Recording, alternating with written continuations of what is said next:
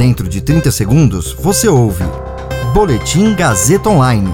Oferecimento. Se você tem muito o que dizer e quer escolher uma profissão para dar voz às suas ideias, a Faculdade Casper Libero é o seu lugar. Jornalismo, publicidade e propaganda, relações públicas, rádio, TV e internet. Todas as possibilidades abertas. Acesse casperlibero.edu.br e conheça as infinitas rotas que o mundo da comunicação oferece. Comunicação é mais do que uma escolha, é um modo de existir. Agora você fica bem informado e atualizado. Está no ar o Boletim Gazeta Online. Mais de 5 milhões de atendidos pelo Bolsa Família podem ter perdas com Auxílio Brasil. Instituto Sou da Paz aponta que a cada 10 homicídios no Brasil, só 4 são esclarecidos. Meu nome é Caio Melo e você ouve agora o Boletim Gazeta Online.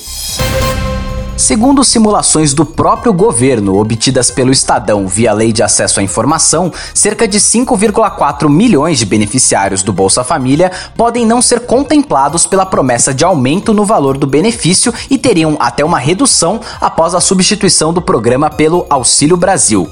O número corresponde a 37% dos 14,7 milhões de atuais beneficiários da política social. O pagamento de um benefício compensatório de transição no mesmo valor da diferença evitará uma perda imediata. Mas, na prática, essas famílias podem passar alguns anos com o valor da ajuda congelado.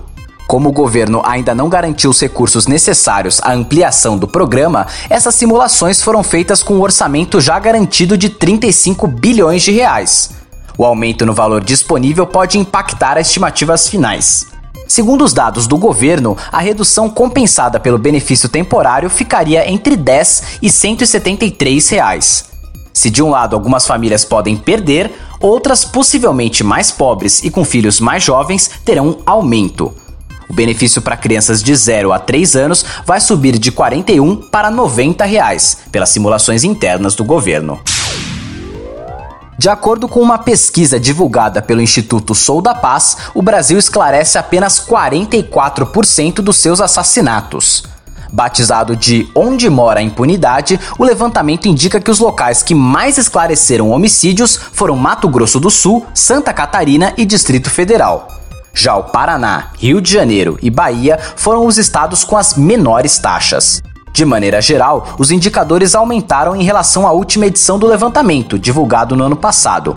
Entre as razões apontadas pelo Sou da Paz para a variação está a melhora na capacidade investigativa indicada pelo número de crimes esclarecidos no mesmo ano em que aconteceram. 10 das 27 unidades da federação não foram capazes de informar quantos assassinatos esclareceram ao Instituto Sou da Paz.